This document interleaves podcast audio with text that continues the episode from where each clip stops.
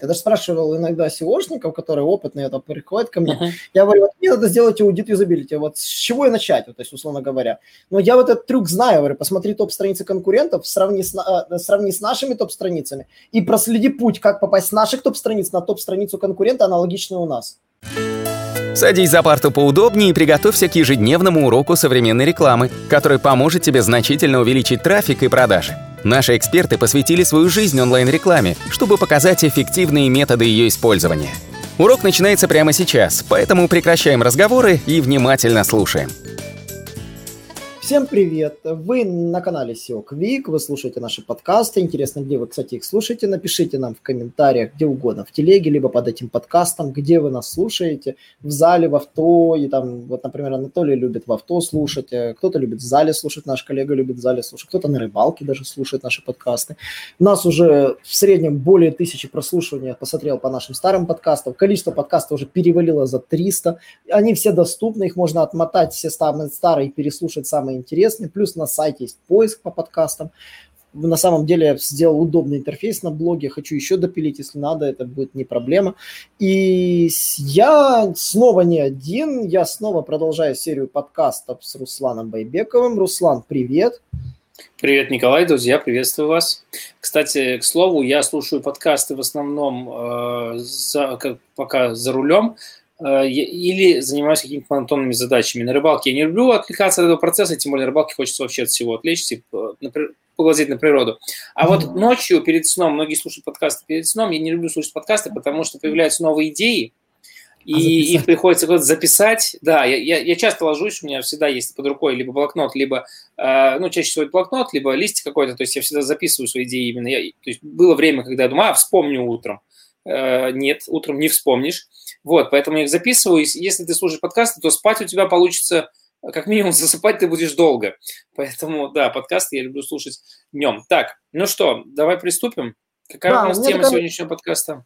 Сегодня мы хотим обсудить тему, собственно, вот это ключевое звено, как из SEOшника люди становятся тестировщиками, да, а точнее, какие скиллы вообще нужны SEO шнику при аудите юзабилити, потому что э, нужно ли нанимать для этого тестировщика или просто SEO шника проще переучить чуть-чуть в тестировщика для аудита юзабилити? А, вообще в целом, э, поговорим про юзабилити сначала, да, потом уже попробуем решить эту проблему. А в целом, э, естественно, юзабилити очень тесно связано с SEO шкой да, на текущий момент, если этот инструмент нужен, опять же.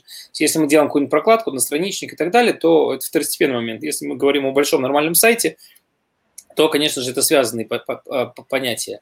А в первую очередь по юзабилити хочется обратить внимание в том, что я не советую никогда не давать свой сайт, ну, за исключением, прямо вот когда совсем вы на необитаемом острове, э, знакомым, жене, родителям, э, не знаю, там, подруге, другу и так далее. Потому что они, ну, во-первых, они начинают все, естественно, пытаться показать, помочь. Делают это в большинстве своем либо на э, так, разгильдяйно довольно, типа, времени нет, либо действительно подходят к этому и прям вот хотят помочь, но проблема единственная в том, что они, скорее всего, не специалисты в этой области, а второй момент, они не заинтересованы в покупке вашего товара. Они могут быть заинтересованы в чем угодно, в том, что ваш бизнес вырос, в том, что вы стали из этого бизнеса миллионерами и так далее, но они не заинтересованы в покупке этого товара. Даже если они захотят купить этот товар, они, ну, психология такая, что теперь они знают, где можно купить это дешевле.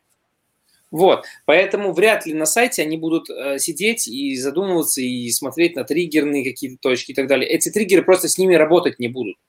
Вот. Когда я провожу аудит юзабилити, я привлекаю асессоров. Ассессоры – это люди, которые э, в теме, которые разбирают, что такое юзабилити, которые разбираются э, в теме по SEO, которые разбираются вообще в трафике и в генерации трафика, ну, из трафика в, э, покуп, э, в покупателя в достижении какой-то услуги. А, это, я с этими людьми работаю довольно долго, и у нас коллективно уже наработанные чек-листы, наработанные э, какие-то практики, метрики и так далее. Очень маленькая текучка, редко появляются, редко кто-то отваливается, редко появляется кто-то новый, потому что, ну, во-первых, это интересно, а во-вторых, э, как бы ну, нет мотивации что-то поменять, и в-третьих, э, именно опыт этих людей позволяет мне действительно получается качественный результат по итогам, да, по итогам этого. То есть, когда внедряют наши поправки по а, аудитам, э, чаще всего вырастает ну, конверсия ну, довольно существенно, там от 10%, 5-10% это минимальный порог, насколько увеличивается конверсия. Ну, бывает и 3 процента бывает меньше, но это какие-то совсем популярные тематики. То есть тематики, где конверсия сама невысокая, как мы говорили на одном из предыдущих подкастов, да, брали тематику, например, ноутбуки или тематику айфоны, там конверсия в принципе невысокая. Увеличить там конверсию на 5% это, конечно же, дело серьезное. Вот, поэтому да. Если брать узкие тематики, где конверсия довольно высокая, то получается ее действительно очень хорошо поднять. А, вот, э, в чем, собственно, теперь, почему человек должен обладать какими-то скиллами? Ну, во-первых, он должен быть, э, как бы, с одной стороны, не зашорен, то есть он должен не выглядеть, э, ну, практически не иметь профдеформации. А достигается это тем, что люди постоянно работают в разных тематиках. Ну, так как ко мне приходит очень много разных тематик, Э, то здесь получается это сделать. Ну и, конечно же, есть все-таки наработки по определенным тематикам. Ну, например, по медицине мы знаем очень много. По медицине услуг, по медицине товаров, э, вот именно направление да, медицины мы знаем действительно очень много и э, умеем делать очень хорошо. По продаже, ну, по интернет-магазинам то же самое. У нас есть очень большие наработки по работе с интернет-магазинами. Как все это вообще выстраивалось, как все это делалось? А, я вообще в целом маркетолог, то есть в SEO я пришел, будучи маркетологом, ну, даже будучи, наверное, инженером. Сначала, потом маркетологом, потом SEO. Потом я вернулся обратно уже в большой маркетинг, а, ушел от чистого SEO. А, и, э, как показывает практика, именно человек, который э, был специалистом в SEO-шке, э, ну, как-то лучше разбирается именно в юзабилити. Но при этом все-таки нужно ну, чем я скажу, чем, например, просто маркетолог разбирается в юзабилити, да, но ну, да. при этом этому человеку нужно все-таки иметь какой-то опыт в маркетинге.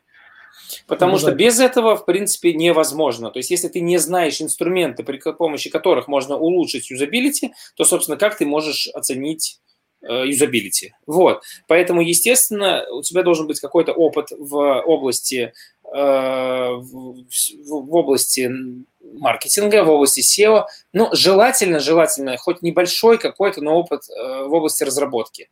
Было бы тоже очень, очень круто. Ну и, конечно же, дизайнерский, какой-то вкус дизайнерский, да, потому что... Бывает, да. Ну, и следующее – это аналитические способности. Потому что связать два параметра зачастую люди не могут. И действительно, вот именно, да, логика – Э, с аналитикой, это связанные вещи, они должны быть здесь присущи. Ну, а в целом, в дальнейшем все это так, так э, вот эти вот, вот эти вот пять штук, э, пять вот этих параметров, которые должны быть у, у хорошего юзабилиста, а, они обрамляются в чек-листы, довольно жесткие чек-листы, по которым ты работаешь. И, соответственно, как бы, да, вот есть некий скелет, который наполняется в дальнейшем вот при помощи твоих вот творческих и э, каких-то твоих скиллов и творческих, и маркетинговых, и SEO-шных и так далее. Но опять же, так как нам все-таки в большинстве своем приходят люди, которые занимаются SEO-шкой, э, то мы, ну, я, я очень редко делаю аудит только юзабилити. Я, по-моему, ну, да. несколько раз только всего делал аудит только юзабилити. Он, в принципе, бесполезен. На вот. самом деле, а, SEO бесполезен целом. Да, да, да. Ну, как бы, ну, сделают красивее, и а толку-то не будет. Поэтому здесь и технический аудит, и аудит юзабилити, и э, аудит на какие-то санкции, еще что-то. Ну, часто вот какие-то хотелки, дополнительные штуки и так далее. То есть в целом это должно быть связано. Вот. Кстати, по поводу Вот как-то вот так вот. По поводу связи. Расскажу, ребята, вам, всем наши подписчики, лайфхак, как сделать анализ конкурентов и аудит юзабилити вот именно пошагово по UX, только по UX. А, потому что по юзер-интерфейсу, как говорится, многие могут найти, там, какая должна быть кнопка, как она должна быть выглядеть, там, сравнить с конкурентами. А многие UX не уделяют внимания вообще в аудите юзабилити. Смотрите секрет. Берете анализ конкурентов, открываете топ-страницы конкурента. Если вы заказали анализ конкурента, вам по-любому эта табличка будет в списке. То есть вот, вот конкурент, вот его топ-страницы. Смотрите, какие ключи у этих топ-страниц Пробуйте, э, пробуйте э, какому, какая страница соответствует ваша этому ключу. То есть, по идее, как на нее можно попасть? Проверяйте, она в топе у вас или нет. Отвечаете «да», «нет». «Да» в топе, значит, формально пользователь на нее попадет из поисковой системы. Окей. Э, пользователь задал запрос, попал из поисковой системы. Задайте вопрос, соответствует ли запрос тому, что он увидел. Просто сразу, это первый пункт, пункт номер один. Пункт номер два, условно говоря, находит ли он по, по другим ключевым запросам, по которым ранжируется страница конкурента, это же, есть ли упоминание в контенте. Вот это такое важно. Запомните, мозг человека работает по трем принципам. Он удаляет, искажает и обобщает. Что значит удаляет? Это значит, что он пришел по конкретному запросу, он все остальное не видит. Вот он ищет вот так вот узко вот по этому запросу, вот он сканирует информацию и реально удаляет целые блоки. Он, он будет искать, вот он искал там, э, вот и про медицинскую тематику, допустим, там, э, извините, там анальные трещины, его есть, интересует, его интересуют симптомы, он будет гуглить это слово симптомы, искать, не, не увидел, закрыл. Почему ты именно это выбрал? Я а понимаю, отбеливание ануса, я не знаю, там... А у меня медицинская клиника, там вот просто мы, помню, с этой темы угорали, у него как раз не было симптомов, нету там лечения, причины, вот этого всего не было написано. Была классная статья, было классное определение, а дальше просто мусорный текст. Я говорю, вот, я просто вот вспомнил это из свежака. То есть я беру э, страницу конкурента, топ просто ключи сразу, вот, по которым он ранжируется, беру вот эти, нет слова, нет слова, нет слова, говорю, вот ТЗ, вот это вписать, это вписать, это вписать, это дополнить, это расширить. Это первое. Второй момент. Если страница не в индексе вашей, то есть не в топе, значит, на эту страницу нужно попасть с той страницы, которая в топе. Находим э, э, максимально похожую страницу в топе и пробуем на эту страницу, которая есть в топе у конкурента, как на нее можно попасть, сколько шагов, есть ли навигационное меню, перелинкована ли та страница, с которой я на данный момент нахожусь, сколько мне нужно путей, чтобы добраться до той самой страницы, которая у конкурента в топе. Ну, то есть вы понял, да? Вот берем анализ топ-страниц, да, выбрали, да, да, да, а у нас этой топ-страницы в топе нету. Значит, на, в топе какая-то другая, например, какая-то статья блога или просто главная. Если в топе главная у нас самая крутая, значит с главной как добраться до самой популярной страницы. Или как добраться статьи блога самой, на самую популярную страницу аналогично конкуренту. Вот такие задачи нужно реализовывать в аудите юзабилити, и многие этого просто не делают. Потому что на самом деле эта стратегия реально по перелинковке, по доработке контента формируется из этого аудита юзабилити. Да, Я даже да, сказал, да. усложненная версия аудита, но это тоже нужно делать и он устаревает раз в три месяца. Его нужно раз в три месяца делать по новой. Как говорится. Как ну, говорится, его как... нужно делать, да, если... У нас же как, но будем все-таки честны и откровенны, у нас пока петух не клюнет в то место, где трещины, то, соответственно, люди обычно не вспоминают об этом. Поэтому, да, конечно же, идеально и к врачу, к стоматологу ходить два раза в год, и аудит юзабилити делать каждые три месяца. Это, конечно же, да, но в целом э, хотя, хотя, хотя бы раз в полгода раз в год его проводить, это было бы уже интересно, потому что конкуренты действительно не стоят на месте, конкуренты действительно что-то изменяют в выдаче, изменяется, на самом деле, да, да. Вот этот момент, про который я уже знаю больше нескольких лет, Вообще никто не знает. Я даже спрашивал иногда SEOшников, которые опытные, это приходят ко мне. Uh-huh. Я говорю, вот мне надо сделать аудит юзабилити. Вот с чего я начать, вот, то есть, условно говоря. Но я вот этот трюк знаю. Говорю, посмотри топ-страницы конкурентов, сравни с, э, сравни с нашими топ-страницами и проследи путь, как попасть с наших топ-страниц на топ-страницу конкурента, аналогичную у нас. То есть, да, слушай, но это, это и вообще эта тема же SEOшная, это SEOшная тема, и, собственно, она, да, она всегда актуальна, поэтому э, часто, ну эта штука часто получается э, в аудите, ну, таком, или общем каком-то сносках, но... Парень с а, мне так и не ответил, я аж удивился, думаю, как это да? так, думаю, это банальные вещи, оказалось, никто на это не ответил, думал, вот сильно не ответил, думаю, может, мне не повезло, может, паренька уволили, потому что он слабенький был, оказалось, никто до этого не додумался. Я такой сижу, думаю, как это, я додумался, а никто нет, что я первый, что ли, об этом Так дело в том, что вообще почему-то большинство людей не анализируют выдачу, не анализируют, вот я сколько преподавал, я в кибермаркетинге преподавал, по-моему, там года 4, наверное, да, офлайн семинары. И сколько вебинаров провел и так далее, люди вообще в целом очень, то когда даже на встречах общаешься с людьми, а когда ты говоришь, что ты делаешь по... Вот недавно общался с одним из клиентов говорю, типа, вот будем делать так, так, на основе конкурентов, э, анализ, слушайте, говорит, мне никто этого еще не предлагал. Вот меня продвигали, я сейчас э, и там ищу, кто меня будет продвигать, да, он типа туда-сюда. Но вот такого мне никто не предлагал. Ну, как бы это очевидная же вещь. Ну, а, да, а где ты продвигаешься? Я понимаю, если бы ты... Ну, то есть это как э, строить корабль до моря, не изучив свойств моря, его волн, да, его солености, э, глубины и так далее. То есть, например, там Ейское море, там 2 метра, можно, вот, кстати, к вам в гости по Ейскому морю, мне кажется, перейти. Там 2 метра глубина. Вот. А, и вот я удивлен, я, я не понимаю, почему так не делают. Но вот, к сожалению, да. Поэтому, именно поэтому я говорю то, что так как это из SEO-шки растут ноги в целом, то э, анализ выдачи, анализ конкурентов все-таки это больше в SEO-шку. Ну, дизайнеры редко так делают, да, вот, например, там, маркетологи да, делают иногда, но не ну, все. Вот, вот. Это очень важно, потому что вот реально у тебя на сайте, вот, допустим, страницы в одном порядке ранжируются, да, и самая э, конкурентная у тебя находится на, на дне списка, да, а у конкурента совсем в другом порядке, и он гребет трафик с тех страниц, по которым ты не гребешь, но ты хочешь грести, значит, ты должен додуматься, да. как на эту страницу можно попасть самой популярной, то есть чтобы путь был минимален, поближе да, поставить да, ссылочку. Да. По поводу мозга, что искажать, тоже вот очень важно, удалять, искажать и обобщать мозг искажает. Мы, если видим что-то хорошее, мы воспринимаем его лучше. Если мы видим что-то плохое, мы воспринимаем это хуже. То есть, если вы пишете, что ваш продукт на столько-то процентов лучше, чем у конкурента, мозг человека умножает это число еще больше, реально. Если вы пишете, что, допустим, э, у конку... там, э, продукт конкурента там э, медленнее в 5 раз, он умножает чуть ли не в 50 раз его делает, мягко говоря. То есть такие трюки тоже работают, и это цифры хорошо срабатывают как триггеры, собственно, для искажения информации в мозгу человека. Человек так мыслит. Такая особенность нашего мозга. Мы все когда нам кто слово говорят никогда, там, допустим, там, например, мой муж никогда не говорит, что любит меня. Мы вот слово это никогда вцепим, все, все, он никогда не говорит. Хотя на самом деле говорит. Но вот это вот никогда не говорит, все, оно вцепится. Ну да, да, да, да. Особенность мозга. Совершенно ну и третье – это обобщать. А, смотрите, вы можете сделать хоть трижды классный дизайн, но если он не похож на привычные дизайны существующих топ-сайтов, именно дизайны, удобные, которые уже привыкли люди.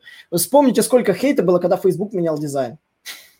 А когда ВКонтакте сменил дизайн, вспомните, сколько было хейт. Люди привыкают. Да, да. И реально привыкают. И им тяжело потом приучиваться к новому. Это понятно, лидер рынка может себе такое позволить. Но если вы не лидер рынка и делаете неудобный сайт, неудобный для массового пользователя, не жалуйтесь потом, что у вас плохой UX, собственно. Мы долго прорабатывали, мы когда WebArtex изменяли полностью, а, я же ну, как до апреля этого года был руководителем э, биржи WebArt, ну как биржи, сейчас именно я ее переделал, но когда вот пришел, мне было, мне поставили задачу, когда я стал руководителем WebArtex, как бы реформировать из биржи, да, это была статейная биржа, ты помнишь такую, э, одна из крупнейших в России WebArtex, вот, а потом у меня была задача переделать ее в рекламную систему полноценную, мы начали работать с блогерами, с Ютубом, Контактом, Твиттером, вот, и, э, соответственно, нужно было как бы мы поняли, что мы уперлись в дизайн, надо редизайнить все это дело, и мы начали редизайнить сайт. Мы потратили на это очень большое количество времени, переделали, у нас было, как, я ждал волны того, просто вот говна. А был удивлен, что люди, ну, было, но это были скорее какие-то такие вот, ну, ручеек. А в целом люди очень сильно оценили, ну, на самом деле биржа уже была довольно старая. Это как, знаешь, в сервисы SAP заходишь, вроде бы посадка красивая, внутрь зашел, попал в 2000-е. Вот. И, и как бы э, вот то же самое было. А потом, когда мы полностью переделали, мы сделали действительно удобный подборщик, мы сделали удобные работы с заказом и так далее. И прям, то есть я проводил прям опросы, э, мы делали рассылки с опросами, и люди прям были довольны тем, что действительно что-то изменилось, действительно стало что-то. Ну, были вопросы, но скорее просто вопросы, как у вас вот это найти. Ну, то есть такой вопрос, да, типа, ну, приходишь, он вчера был он такой, а сегодня он стал такой. И, соответственно, люди должны были просто понять, ну, просто задавали вопросы техподдержку о том, как это сделать. Вот, поэтому, если вы делаете редизайн, делайте, да, его, в, во-первых, его надо, надо делать раз в 3-4 года, редизайн сайта нужно делать. А во-вторых, этот редизайн сайта должен быть основан на анализе сайтов конкурентов. Если в вашей нише вы видите, что в основном темные сайты, э, лучше сделать его темным. Если не надо делать, но при этом не надо его делать пестрым. Вот четыре цвета. Вот, да, вот в большинстве своем хватает минимальное количество два цвета, максимальное количество это четыре цвета. Не нужно делать сайт в оттен... всех оттенках радуги. Это слишком для, люд... для восприятия человеком. А, это очень плохо. Поэтому изучите э, ваших конкурентов, например, юридической, юридической тематики сделать красный сайт. Но, скорее всего, это будет странно. Или возьмем какой-нибудь другой, да, там. Я понимаю, банковские вот, взять, они все разные, потому что они должны отличаться. Банки не должны быть похожи друг на друга, у них подход такой. А, если это юридическая тематика, это, да, если это тематика, например, какая-нибудь, ну, не знаю, интернет-магазина, такого, который продает дешевые товары, не делайте его черным, потому что черный, золотой – это цвета какого-то luxury сайта, например, там Bork, он дорогой. А Apple, у них дизайн темный, потому что это дорогие товары, это типа под эксклюзив больше идет. Если у вас э, не такие товары, то лучше делать сайт в обычных каких-то цветах, цветах ваших конкурентов. Хотя бы стили, ну, стили хотя бы, да. Кстати, мое напутствие по поводу как из SEOшника становятся потихонечку тестировщиками, на самом деле а, в, в, аудите юзабилити используется классическое тестирование, то есть вы прописываете, условно говоря, скрипт проверок, которые нужно проверить пользователю, то есть проверить шаги от до, вот то, что я рассказал, этот простой трюк, как надо попасть на страничку, на которой будет находиться пользователь, и как он должен попасть на ту страничку, которая есть у конкурента, но мы хотим, чтобы у нас на нее был трафик. Вот, нужно проследить и документировать действия всех этапов, как он переходит. И, при, и самое главное, с каких устройств это происходит. С компьютера, с мобилки, с мобилки повернутой горизонтально даже такие попадаются, э, с планшета, с планшета повернутого под другим углом. Все ли формы видны. И это реально все нужно документировать, где реально всплывают баги, потому что веб-разработчики, они, конечно, молодцы, но иногда оставляют такие концы, до которых не доберешься. То есть, ну, то есть там концы в воду и не найдешь, где этот косяк был спрятан. То есть они всплывают только уже при работе работе с сайтом, а визуально они не видны. То есть вот вы вроде бы смотрите на страничку, не видно, но когда начинаете идти, понимаете все неудобства, которые есть на ресурсе. И даже у крупных сайтов иногда бывают серьезные косяки. На это нужно обращать внимание. И, конечно же, тестировщикам нужно чуть-чуть быть, какие-то азы тестирования, почитать, как документируются, допустим, баги. Вот хотя бы вот это нужно научиться. Собственно... Да, и вот это, кстати, да, извини, я сейчас тоже быстренько договорю. Вот это абсолютно правильная штука, что мало того, что люди работают по чек-листу, всегда нужно документировать малейшие моменты и всегда оставлять вашим тестировщикам а, немного свободы, комментарий дополнительный, который он заметил, где-то баг и так далее. То есть не должно быть такого, что баг замечен, но его некуда записать, поэтому я его не записал, и поэтому я его не сказал. Сорян. Да, обязательно. Вот. Учиться документировать да. баги баг такой-то этом... найден на такой-то странице, скрин бага или видеозапись бага, как он воспро... воспроизвести баг, и, условно говоря, там а, показать, встречен ли баг был на подобных страницах, либо он только на одной встретился всего лишь один раз. Вот это всего лишь нужно проверить. Вот, все. Самая, простые... да, самая опасная штука – это плавающие баги. Вот, на этом у меня все. Вот, с этим вопросом. Всем большое спасибо. Был вот, с вами Руслан. Обязательно слушайте наши подкасты, подписывайтесь. Еще будет как минимум не один подкаст с Русланом. Руслан будет частым гостем, скорее всего, у меня на эфирах. Я буду только рад. И следующие темы, которые мы с ним рассмотрим, тоже будут казаться, как зарабатывать на ваших сайтах. Так что оставайтесь на линии, не забудьте подписаться. И до новых встреч. Пока. Наш урок закончился, а у тебя есть домашнее задание – применить полученные рекомендации для получения трафика и достижения успеха, о котором ты, несомненно, мечтал. Не забывай подписываться на наши аудиоподкасты и оценивать уроки. Также пиши комментарии и задавай множество вопросов, на которые ты обязательно получишь ответы. Увидимся в классе завтра с новыми современными рекомендациями.